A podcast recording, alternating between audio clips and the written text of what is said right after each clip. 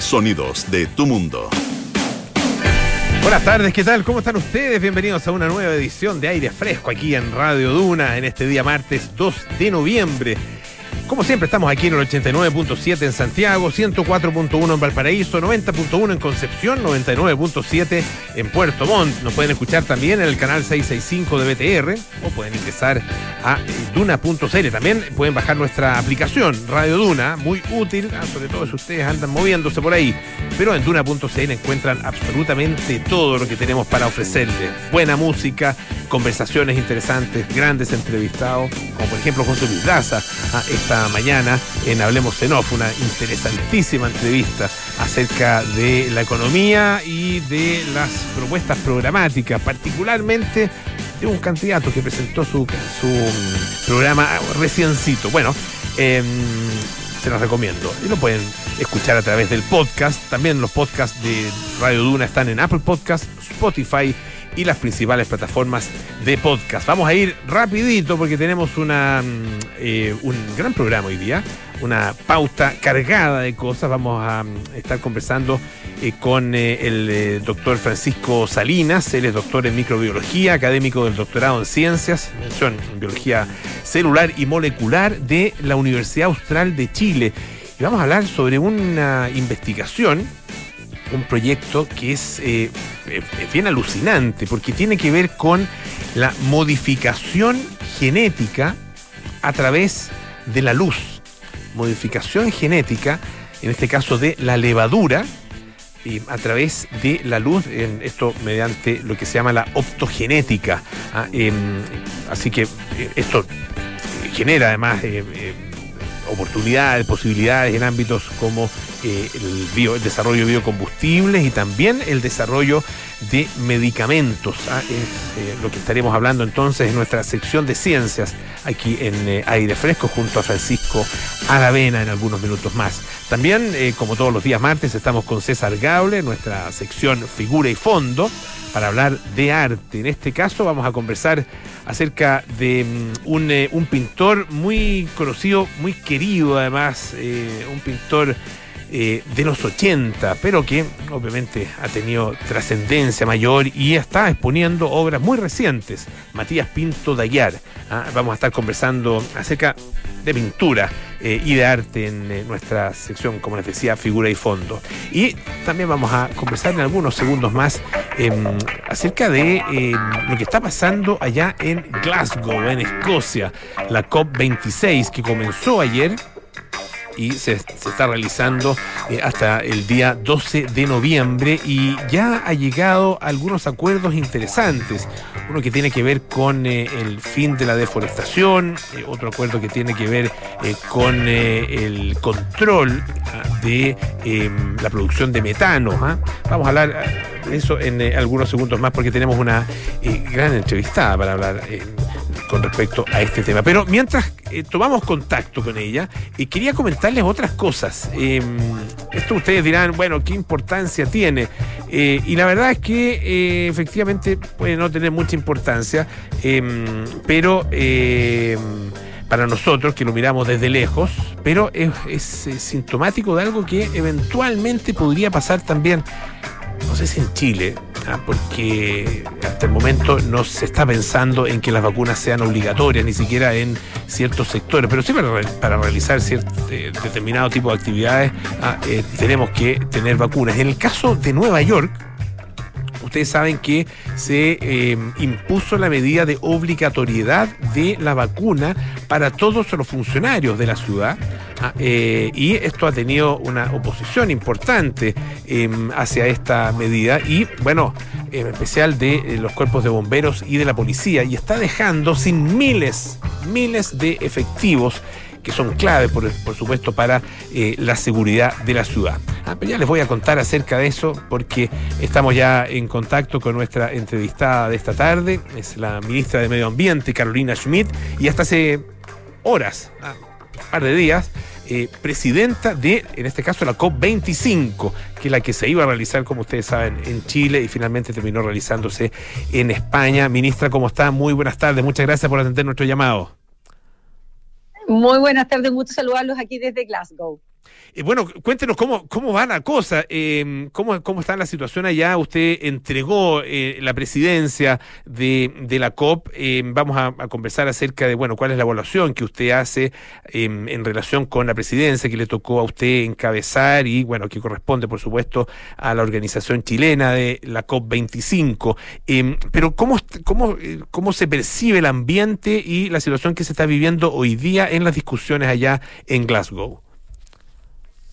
Bueno, aquí el ambiente justamente es de que se tienen que eh, lograr avances significativos en la COP26 en tres aspectos. Uno en lo que tiene relación con la brecha de ambición que hay particularmente de los grandes emisores, y aquí hay un rol muy importante del G20 que vamos a conversar. Segundo, la brecha de financiamiento que hay, porque los eh, países desarrollados no cumplieron con los compromisos establecidos en el Acuerdo de París de lograr la movilización de 100 mil millones de dólares el año 2020 para lograr el financiamiento de la acción climática en los países en vía de desarrollo y por último de lograr un set de reglas claras, sobre todo en el marco de transparencia, que permita asegurar que el bla, bla, bla, que muchas veces se habla, ¿verdad?, de estas conferencias, efectivamente, ¿verdad?, termine de ser bla, bla y que los discursos tengan alguna coherencia con las acciones concretas, con un marco de transparencia que permita monitorear y hacer efectivos los compromisos que los países adquieren. En su momento, eh, ministra, em, desde distintas, sobre todo organizaciones medioambientales, surgieron críticas importantes y críticas de fondo a la gestión que usted encabezó. Em, incluso algunos hablaron de decepción eh, en, relación con los logros que se obtuvieron en la COP25. Em, porque, claro, em, no hubo eh, en, algunos aspectos específicos que se esperaba que hubiera avances, eh, no los hubo. ¿cómo, ¿Cómo lo evalúa usted y cómo, cómo se hace cargo justamente de esas críticas? Bueno, no hay que entender que la COP es un proceso y es un proceso que depende del acuerdo de las partes. Y efectivamente, nosotros tenemos que entender que en la dimensión de la transformación que se requiere para enfrentar el cambio climático con el sentido de urgencia que se requiere, hoy no se está dando y por eso existe una gran decepción global, ¿verdad?, en la ciudadanía en torno a la confianza en el proceso que sea capaz de avanzar en la velocidad que se requiere para enfrentar el cambio climático. El balance de la COP25 y entendiendo el proceso tiene cuatro hitos que son muy importantes en, en avanzar en la situación. Primero, tema que no se había logrado generar en ninguna de las otras COP y es finalmente haber alcanzado un acuerdo global de que la ciencia no es negociable y por lo tanto tiene que ser la base de todas las negociaciones climáticas. Esto es muy relevante porque hasta la COP25 existía muchos países, dentro de los cuales grandes emisores como Estados Unidos, que se salió del Acuerdo de París señalando de que la ciencia no era verídico que fuera el comportamiento humano lo que estaba produciendo el calentamiento global y por lo tanto no había acuerdo en las medidas para avanzar en esto. Hoy día, gracias a la COP25, eso se despeja y finalmente la temperatura del 1,5 grados de incremento máximo se pone como tope establecido por eh, la ciencia, lo que permite hoy día establecer un presupuesto máximo de carbono, que es lo que en la COP26 justamente tenemos que llenar el gap de ambición que tenemos. Segundo, establece la incorporación de los océanos en la acción climática como principal regulador de la temperatura. Nuevamente, hasta la COP 25 no teníamos dos tercios del planeta que cubren los océanos como parte de la acción climática global. Y eso tampoco nos permitía actuar con el nivel de ambición que requerimos para enfrentar el cambio climático. Y un tercer punto que hace mucha relevancia tiene que ver con poner la adaptación al mismo nivel de la mitigación. Hasta la COP25 toda la conversación está puesta en, la mitigación al cambio climático. Esto cambia, se establece que la adaptación la necesidad urgente que tenemos los países, sobre todo los países en vías de desarrollo, los países de América Latina y el Caribe, de la cual la COP25 justamente era la COP de América Latina y el Caribe, y así como los países africanos, la urgencia de nuestros países que somos los más vulnerables frente al cambio climático y que somos muy bajos emisores de gases de efecto invernadero, tiene que ser, ¿verdad?, de la misma relevancia que la adaptación, porque la temperatura ya ha subido más como a 1,1 grado. Y eso hace que hoy día en la COP26 toda la discusión del financiamiento que está en la agenda de la COP26 vaya directamente a hacerse cargo de esta medida. Y por último, la transformación multisectorial que requiere enfrentar el cambio climático, que no es algo de eh, medio ambiente, sino que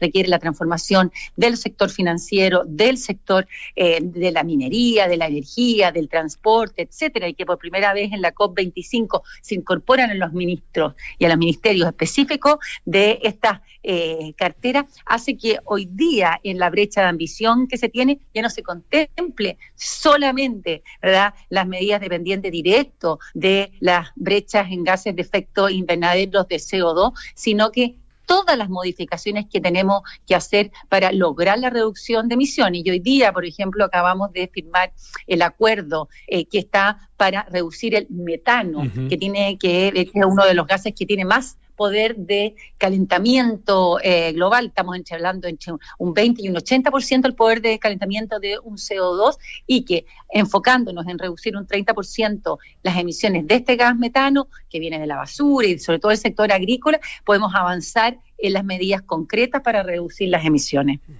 Estamos conversando, les recuerdo, con la ministra de Medio Ambiente, Carolina Schmidt, quien está eh, en Glasgow, en Escocia, participando de la COP26 recuerdo que eh, uno de los aspectos que quedó pendiente de la en la mm, COP25 tenía que ver con el, tema de los mercados de carbono eh, y la, regulación acerca de esos mercados de carbono. Ese, eh, ese elemento está incorporado en la discusión dentro de la COP26 o, ya, ya se, da por, por superado, por, no sé, o, queda pendiente para, para, para otro momento.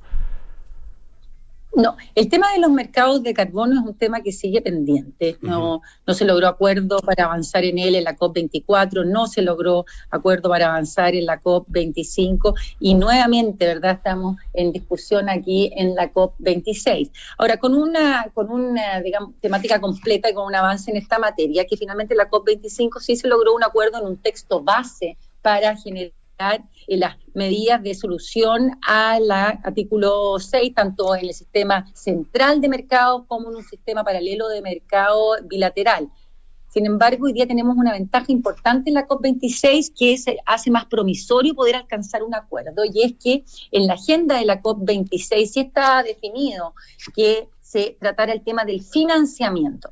¿Y por qué es tan importante este tema? Porque una de las trabas relevantes que tiene alcanzar acuerdo en el artículo 6 tiene que ver con qué porcentaje de los acuerdos de mercado que se hagan bilaterales de usar el tema de mercado va a ir a financiar políticas de adaptación. Y ahí no había acuerdo porque el Acuerdo de París no establecía que hubiera nada para adaptación en base a las transacciones de mercado entre partes y como la urgencia de adaptación es tan relevante, se estaba tratando de imponer, de agregar dentro del artículo 6 este tema. Hoy que tenemos dentro de la agenda la discusión del financiamiento del Fondo Verde del Clima de todos los mecanismos de financiamiento a la acción eh, climática, justamente se puede llegar a un acuerdo más balanceado entre las diferentes temáticas al poder solucionar el tema del financiamiento directamente en el ítem de financiamiento y así solucionar el problema importante que tenemos en el artículo 6.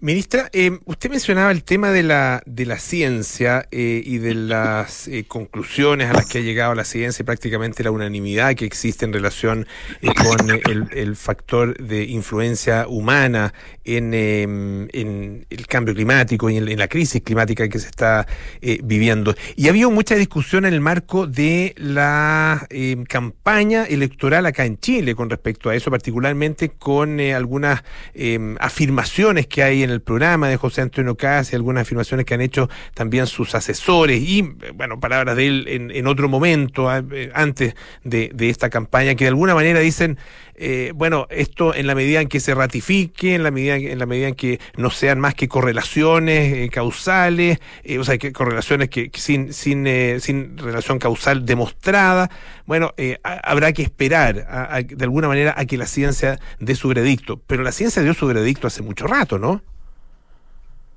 Así es, yo creo que ser muy claro eh, en esto. La ciencia ha sido absolutamente clara que el cambio climático es producto de la acción humana y que solamente si somos capaces eh, de transformar esa acción eh, humana, nosotros vamos a ser capaces de detener el cambio climático. Yo creo que hoy día no es posible hablar de dudas en cuanto a que es justamente la acción humana el que produce el cambio climático. Es más, la ciencia, y esto es la evidencia científica global, y es eh, realmente aplastante en ese eh, sentido, ¿verdad? De demostrar no solamente que el cambio climático es fruto de eh, la acción humana, sino que tenemos un presupuesto de carbono, una cantidad máxima de emisiones de carbono en la atmósfera que podemos emitir si queremos que la temperatura no supere los 1,5 grados y que el mundo necesita ser carbono neutral a más tardar el año 2050 para poder justamente evitar que el incremento de temperatura supere estos 1,5 grados y que la diferencia entre que el mundo se caliente entre los 1,5 y 2 grados es enorme, por lo tanto todos los esfuerzos tienen que estar puestos en estos 1,5 grados. Y no solamente eso, sino que hoy día, al saber este presupuesto total de nosotros tenemos la responsabilidad además de asignar a los distintos sectores productivos del país un presupuesto máximo de emisiones de carbono, tal como lo ha hecho Chile en su estrategia climática de largo plazo y tal como establece el Acuerdo de París, que necesitan todos los países presentar sus compromisos nacionalmente determinados de reducción de emisiones en línea con las temperatura de 1,5 grados máxima y esta estrategia climática de largo plazo que establece el camino, la ruta de cómo alcanzarlo y para esto definir exactamente qué sectores, cómo y qué medidas se aplican para lograr la carbono neutralidad es parte esencial del Acuerdo de París. No hay que eh, reescribir el Acuerdo de París, hay que cumplir el Acuerdo de París y tal como lo ha hecho Chile y también gran parte de los países, de ILAC de Latinoamérica en esta cumbre de Latinoamérica y el Caribe, que fue la COP25, es lo que hoy el mismo secretario general de las Naciones eh, Unidas, Antonio Guterres, señala que tenemos la altura moral para exigirle a los partidos del G20 que también cumplan lo que nosotros sí hemos cumplido. Le queremos agradecer muchísimo a la ministra de Medio Ambiente, Carolina Schmidt, por esta conversación con Radio Duna. Que esté muy bien, ministra. Hasta luego. Muchas gracias por lo que esté muy bien. Bueno, eh, vamos a escuchar un poquito de música. Este es eh, George Baker Selection con Little Green Band.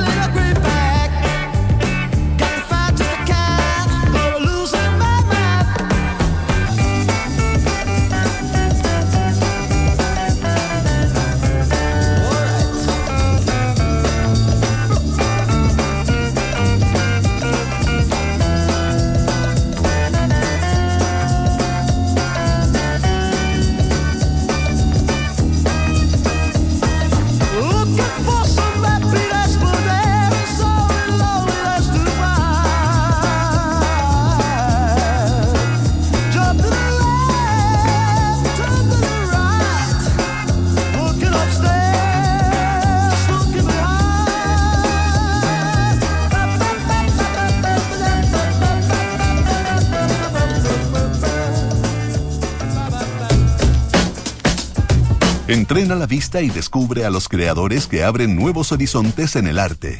Porque ver es más que mirar, esto es Figura y Fondo, con César Gabler, en aire fresco. Presentado por Fundación Actual.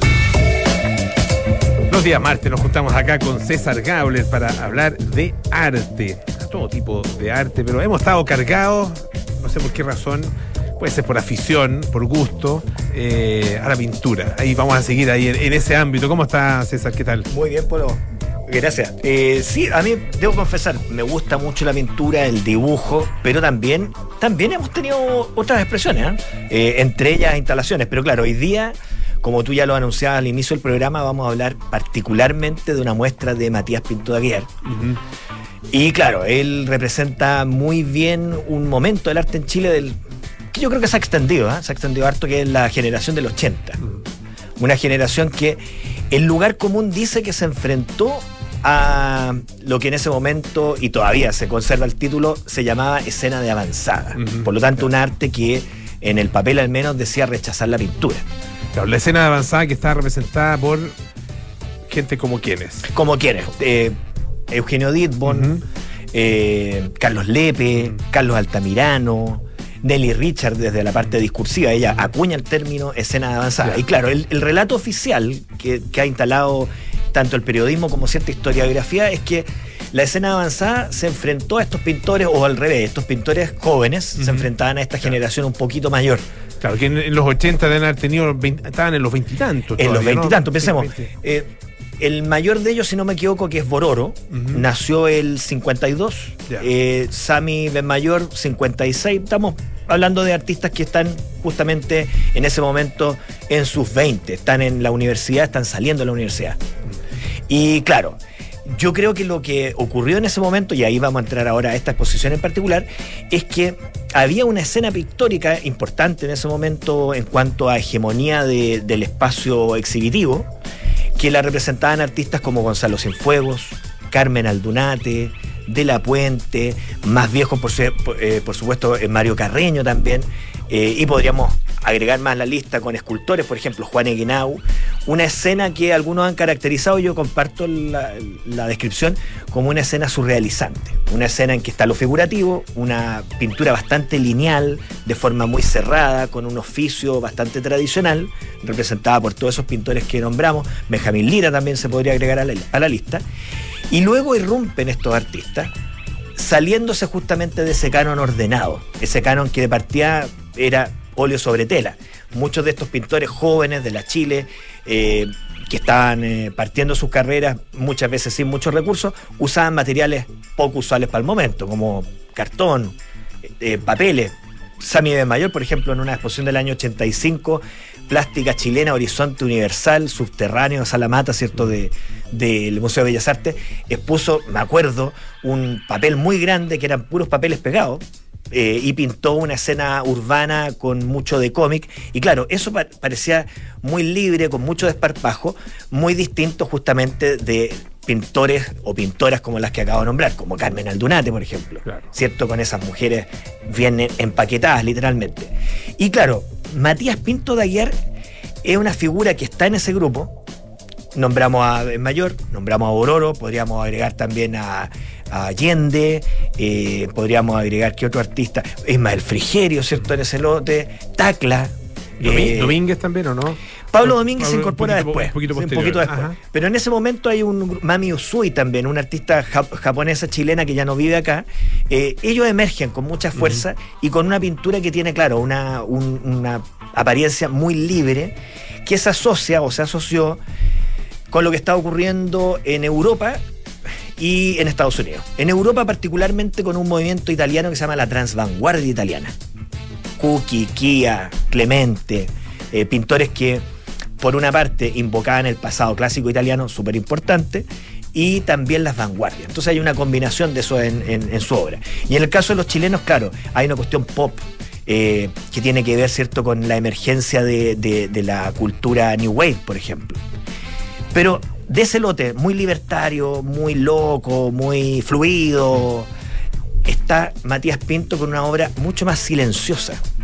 Matías Pinto Aguiar es una tiene una cercanía personal, son todos sus amigos con ese grupo, pero a su vez su lenguaje, creo yo, tiene una cercanía, una ligación con artistas de generaciones anteriores. Él tiene un eh, profesor muy importante que es Opaso, ¿cierto? Y la obra de Opaso es muy parecida en algunos aspectos a la primera obra de Matías Pinto de Aguiar, o al revés, la, la obra de Matías Pinto de Aguiar tributa de esa obra. Su culto a la línea, la aparición de estas figuras enigmáticas, el caballo, ¿cierto? caballo, que se va a repetir por al menos dos décadas a lo largo de su obra.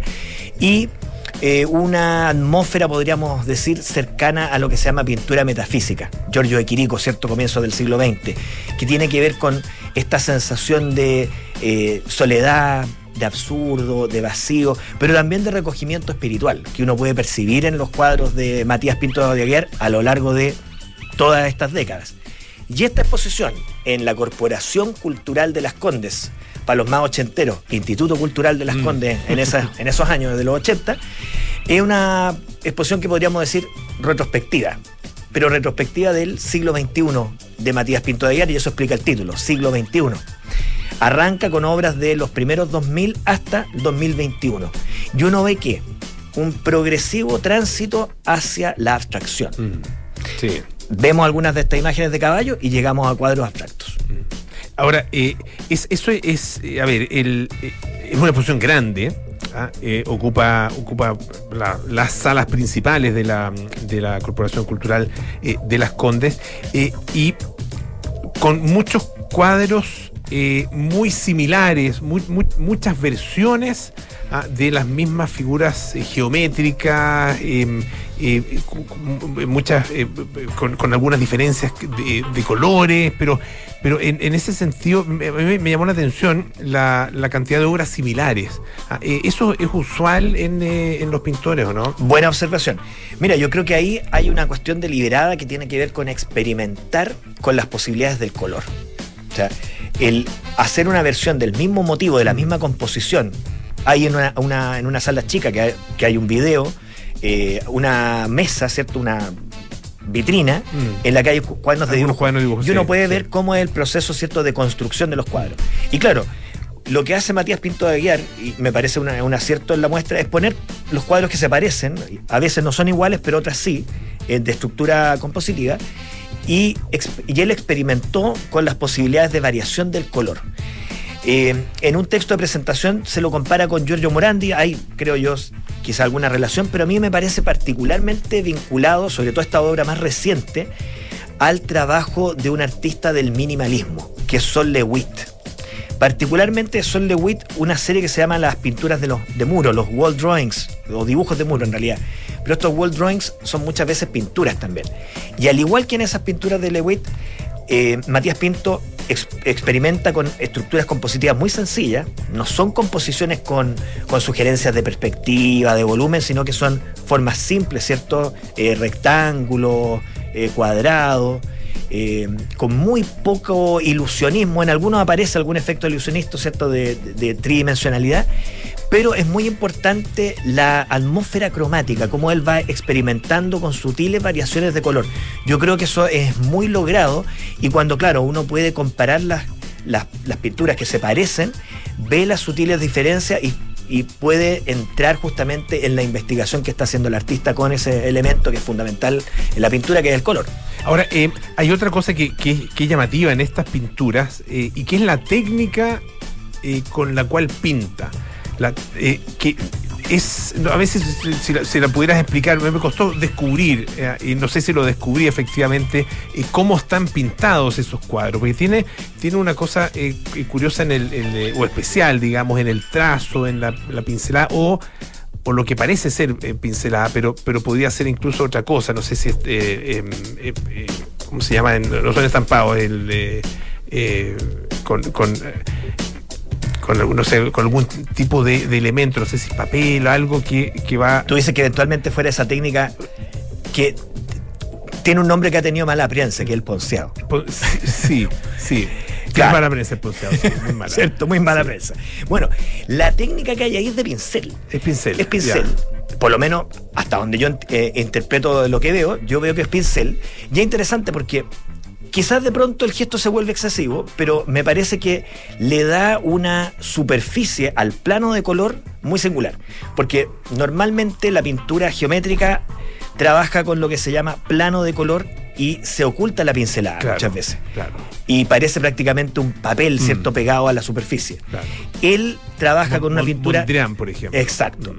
Él, en cambio, trabaja con una pintura un poquito más líquida y unos toques que nos permiten ver cada pincelada y ver cómo se va sumando, ¿cierto? Un gesto tras Mm. el otro.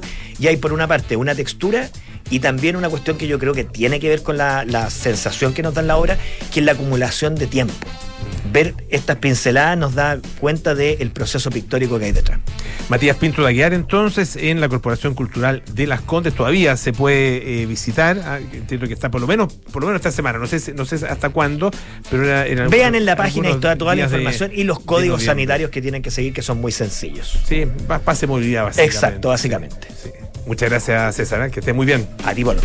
En nuestra sección Figura y Fondo, que es una presentación de Fundación Actual. Para evitar contagios te cuidas en todos lados, pero ¿quién cuida el aire que respiras? AirLife lleva más de 25 años sanitizando el aire de espacios públicos, oficinas y autos en más de 15 países. Cuidémonos con AirLife. Visita airlife.com. Descubre el nuevo sistema Verto de Nespresso gracias a su innovadora tecnología centrifusión y lectura de código de barras presente en cada cápsula. Podrás disfrutar de distintos estilos de café y tamaños de taza. Para más información visita www.nespresso.cl. Hacemos una pausa, volvemos con más aire fresco. Esto es Radio Duna. En Inmobiliaria Fundamenta creemos que la mejor manera de vivir es frente al mar. Ven y conoce Eco Miramar, un proyecto ubicado en el conocido sector de Reñaca, con espacios únicos, creados por Enrique Concha. Disfruta del sol todo el día en su espectacular piscina con vista al mar, quinchos panorámicos, spa y piscina temperada. Compra ahora con entrega inmediata. Conoce más de nuestros proyectos en fundamenta.cl. Inmobiliaria Fundamenta. Tu felicidad, nuestro compromiso. Para evitar contagios, te cuidas en la oficina, en el banco, en la calle, en el supermercado, en el metro, con tus amigos, con tu familia, en el restaurante, en el mall, en el cine, en la plaza, en la clínica, en todos lados. Pero ¿quién te cuida a ti? AirLife lleva más de 25 años sanitizando el aire de espacios públicos, oficinas y autos, eliminando hasta un 99,99% de virus, hongos y bacterias, cuidando tu salud y la de tu familia en más de 15 países. Sigamos cuidándonos. AirLife, aire puro. Conoce más en airlife.com. Universidad San Sebastián es la primera universidad en Chile acreditada internacionalmente por la agencia alemana ACAS bajo estándares de la Unión Europea con vigencia de seis años. Además, siete de sus carreras del área de la salud también cuentan con acreditación internacional. En la Universidad San Sebastián, nuestra misión es educar en la razón y en la virtud. Más información en www.uss.cl.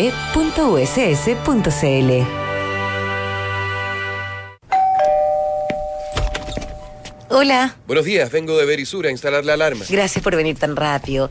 Necesitamos instalarla hoy urgentemente. No se preocupe, hoy mismo queda instalada. ¿Ha sufrido algún robo? No, pero han entrado a robar en el sector y queremos estar más tranquilos. Protege lo que más quieres con la alarma Cero Visión, capaz de actuar antes de que lleguen las fuerzas de seguridad. Calcula online en verisur.cl o llama al 600-385-0003. Enfrentar el cambio climático es tarea de todos.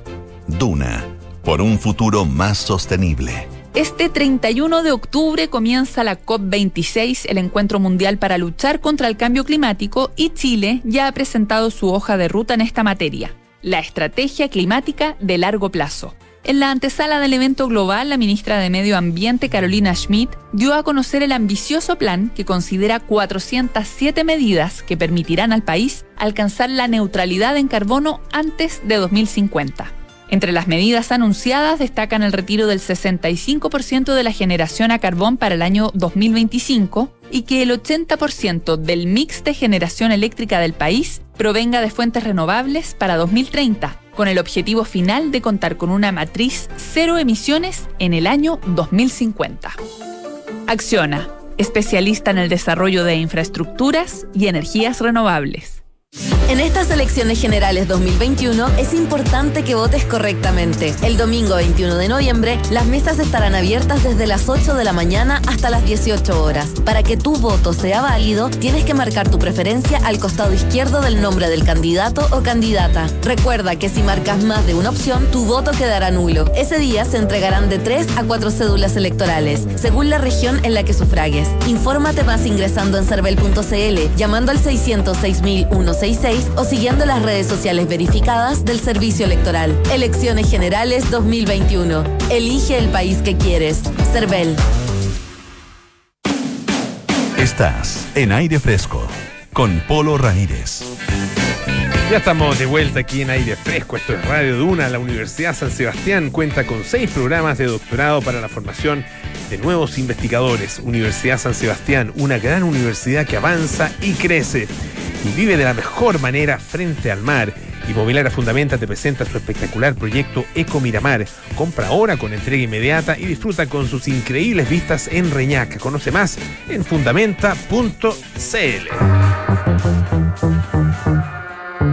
Nos preparamos para los viajes espaciales, conocemos los últimos avances de la medicina y nos enteramos de los nuevos algoritmos que se están usando. Activa tu inteligencia artificial, porque en aire fresco es hora de conversar con los expertos junto a Polo Ramírez y Francisco Aravena. Día martes, día de ciencia aquí en aire fresco. Pancho Aravena, ¿cómo estás? ¿Qué Muy tal? bien, Polo, ¿cómo estás tú? Todo bien, gracias. Oye, fascinado por el tema que vamos a hablar hoy día, a preguntar más bien. Ah, sí, sí. Porque la curiosidad es, es alta, eh, pero es es súper, súper eh, interesante que es la optogenética. ¿Ya?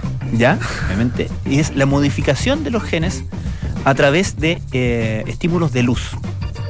Y es, encuentro súper como interesante, sorprendente y, y el potencial que tiene, que tiene esto eh, es, eh, bueno, hacia, hasta donde llegue la, im- la imaginación, ¿no? Yo había sabido de cosas de otros de otro tipo de, de experiencias, como por ejemplo cuando eh, activan ciertas, eh, eh, sé yo, activan proteínas o cosas en, en procesos, por ejemplo, neurológico, Claro. como estímulo, digamos, de luz directamente sobre la neurona para que- producir determinados resultados, etcétera. Pero esto de la optogenética eh, está más relacionado, en el caso de nuestro investigador de hoy, que, el- que es el doctor Francisco Salinas, eh, doctor en biología molecular, eh, tiene que ver con un trabajo en la levadura, que tú sabes que es muy, muy versátil la levadura, no solamente por lo que, lo que puede producir por sí misma, sino que también como, como una plataforma donde eh, eh, hacer, voy a decirlo en términos muy, muy triviales, pero hacer crecer otras,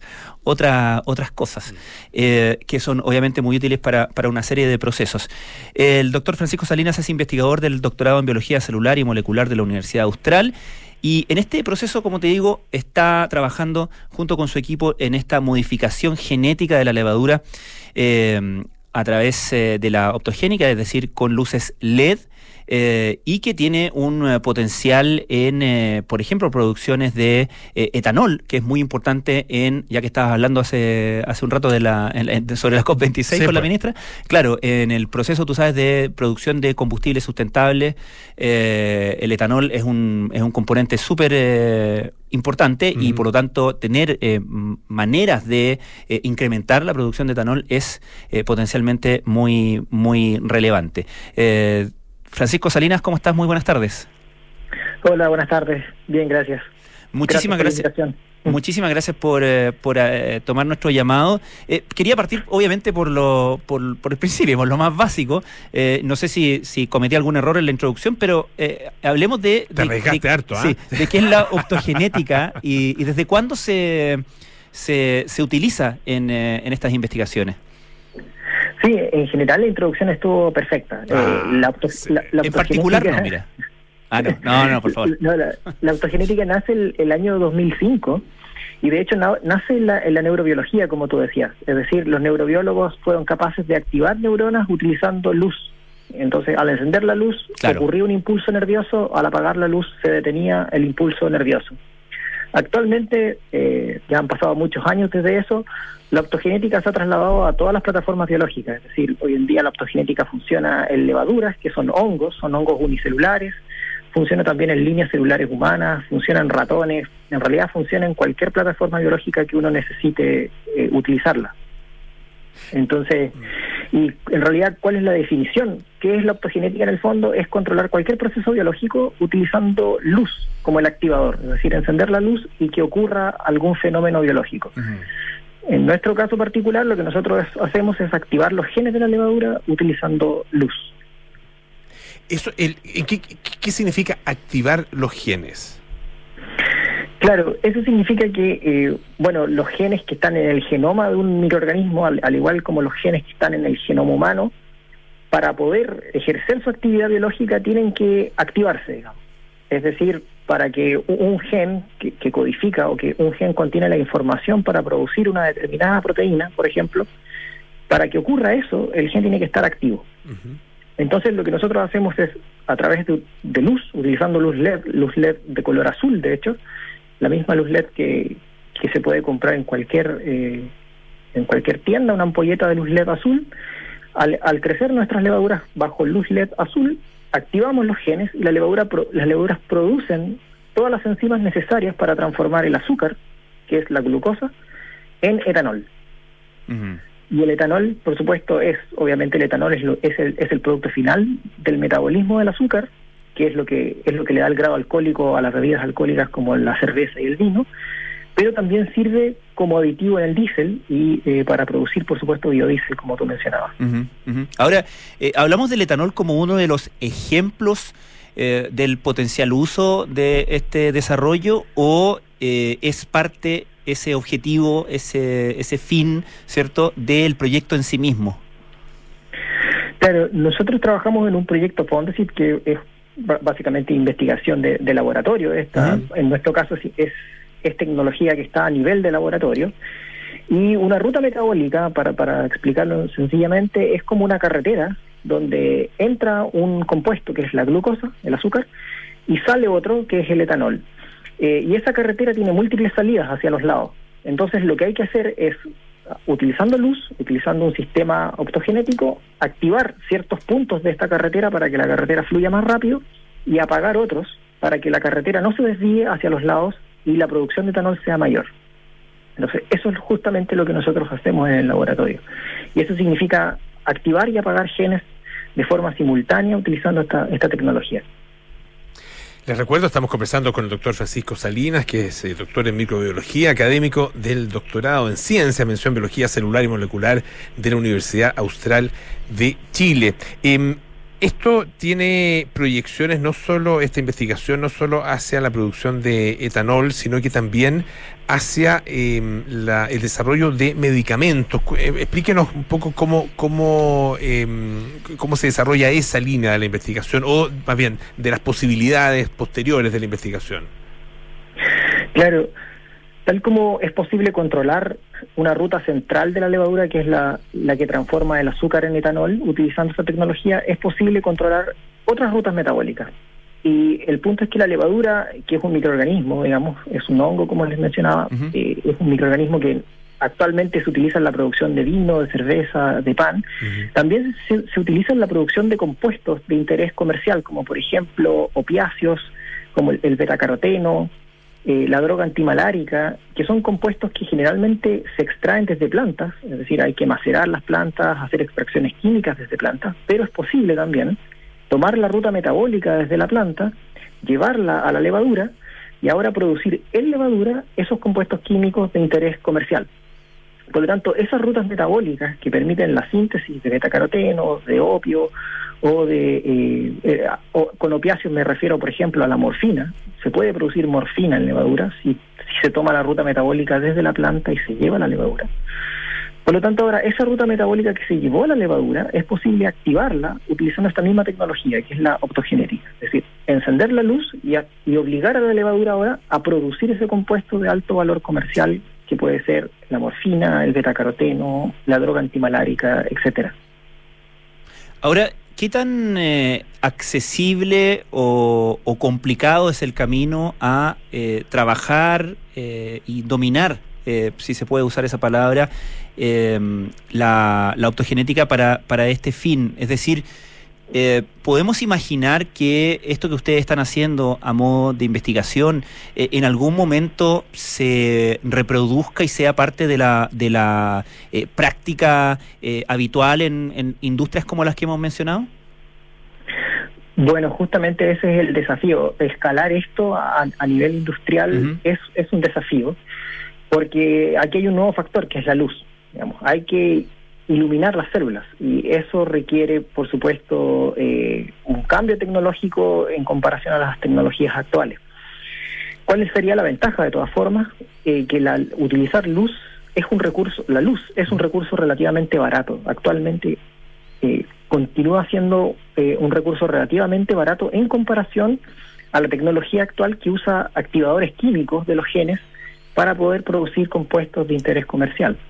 Entonces, eh, en comparación a la tecnología actual, el, el uso de luz es mucho, mucho más barato. La, la reacción eh, de, del, del- en este caso de la levadura frente a el estímulo luminoso es una reacción eh, inmediata que toma tiempo. Cuesta, cuesta imaginarse el, el proceso, eh, eh, Francisco. Claro, si bueno, lo pudieras ¿cómo- explicar así en- en- para, para, para, para tener una, una, una imagen, una idea eh, bien, bien concreta de, de cómo se, se produce esta, este estímulo de la, de la levadura, este estímulo, estímulo genético, digamos, a través de la luz. Claro, para que el- el- la luz pueda hacer algo en, el, en, en la levadura, pueda activar los genes de la levadura, lo que se requiere es un- una, una serie de maquinarias moleculares, es decir, una, una serie de proteínas que son capaces de sensar la luz, que se llaman fotorreceptores, y esas, esos fotorreceptores están dentro de la levadura, por lo tanto, al encender la luz, el fotorreceptor se activa y a su vez ese fotorreceptor se une al ADN, al DNA de la levadura y activa los genes de interés eh, que en nuestro caso son genes que, que, que codifican enzimas de una ruta metabólica. Pero para imaginárselo en simple, la levadura crece en, un, en, en suspensión, en, en una- en un líquido, digamos, en medio de cultivo de laboratorio, y crece en un incubador con luces. Es decir, es como, la- eh, hay que imaginarse que esto es un incubador similar a donde se crecen plantas. Las plantas también necesitan luz para crecer. En el, en el caso de estas levaduras van a- necesitan luz también, pero para producir o para activar los genes que le permiten producir más etanol o algún compuesto de interés comercial. Y este es un proceso eh, eh, rápido, un proceso inmediato, digamos, o, o- o es eh, más bien toma un, un tiempo largo lograr que, eh, que se produzca la reacción. De hecho, nosotros hemos visto, hemos obtenido productos luego de estimular la levadura dos horas con luz. Es, es, un, Vaya. es un proceso relativamente rápido. Eh, y tiene este proceso o procesos como estos donde hablamos de eh, finalmente, eh, como, como es parte de una investigación, digamos, yo no lo estoy diciendo con ningún escándalo, pero hablamos de, de- manipulación, ¿cierto? De activación intencionada de genes a través, en este caso, de la luz en la, en la optogenética. Eh, ¿Tiene algún riesgo de mal uso? En, en general no, pero todas las levaduras que nosotros utilizamos son levaduras genéticamente modificadas, eh, por lo tanto no pueden ser aplicadas en, en, en la producción de, de alimentos, digamos. O sea, no se puede hacer pan con estas levaduras, no se puede hacer Mm. cerveza ni tampoco vino, pero sí se pueden hacer, eh, se pueden producir proteínas de interés comercial, como por ejemplo insulina, Ya. se pueden producir compuestos de interés eh, también de alto valor comercial, digamos. Y esto, Pero nada que se puede. el- no el- te puedes comer la levadura, digamos. Ya. A eso voy. Ya. El, el desarrollo, el, imaginando un poco lo, lo, que, lo que puede lo que puede convertirse eh, a futuro eh, esta investigación, eh, los, los caminos que abre en términos de la producción de etanol, también del desarrollo de, de medicamentos. ¿Cuál es cuál es la, la ambición? eh, cuál es el objetivo que ustedes tienen como investigadores y hasta dónde piensan que se puede llegar efectivamente a través de la ciencia que ustedes desarrollan. Para nosotros sería eh, ideal alcanzar el nivel de prototipo, es decir, tener un prototipo escalable, es decir, ya no salir del laboratorio, de los pequeños volúmenes con los que trabajamos en el laboratorio, a, a, un proceso donde la levadura crezca ya en varios litros, digamos, 5 litros, 10 litros, y eh, en ese en ese contexto poder iluminar las células y producir eh, etanol o cualquier otro compuesto de interés comercial. Eh, y demostrar que nuestros rendimientos de producción realmente son eh, más baratos y tal vez mayores que eh, los que se obtienen actualmente o, o los que se obtienen con la tecnología actual. Perfecto. Le queremos agradecer muchísimo a Francisco Salinas, al doctor Francisco Salinas, que es doctor en microbiología, académico del doctorado en ciencias, en mención biología molecular y, molecu- y biología celular y molecular, eso es, de la Universidad Austral de Chile. Muchas gracias, doctor, que esté muy bien. Gracias por la invitación. Hasta luego. Hasta luego, muchas gracias. Muchas gracias. ¿ah? Un gusto, Polo, como siempre. Te hagan tomas una cervecita, no me digas que no. Sí, ¿no? tiro. Sí, pues inmediatamente. Empecé pensando en, en un pancito y después ya como a medida que avanzaba la entrevista dije lo voy a cambiar por... Sí, por sí, por una cervecita. Sí, sí, sí. Con o sin luz, da lo mismo. Sí. Que no nos escuche el doctor activo, nomás. me no activo con la luz. ya, pues nos vamos. Viene cartas notables con Bárbara Espejo, luego nada personal con Josefina Ríos y Matías del Río a las 8, terapia chilense con Héctor Soto y Andrés Benítez, sintonía crónica de discografía a las 8 y media con Bárbara Espejo y Rodrigo Santa María. Y nosotros nos juntamos mañana, sí, pues mañana, miércoles, a las 6 de la tarde para más aire fresco. Que esté muy bien.